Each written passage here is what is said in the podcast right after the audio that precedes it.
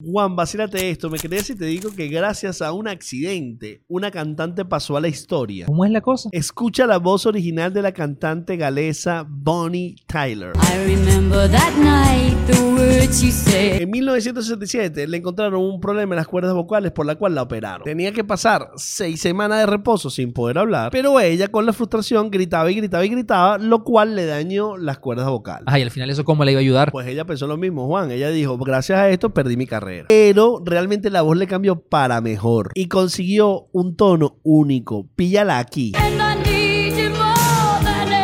Y a su cambio. Tanto es así que en 1984 se inmortalizó con la canción de la película Footloose. Ese tema me suena burda. Y así, Fella, let's crash this party. Lo que pensó que era el final de su carrera es su inmortalidad. Y la de Shrek. Así que eso no es cualquier cosa.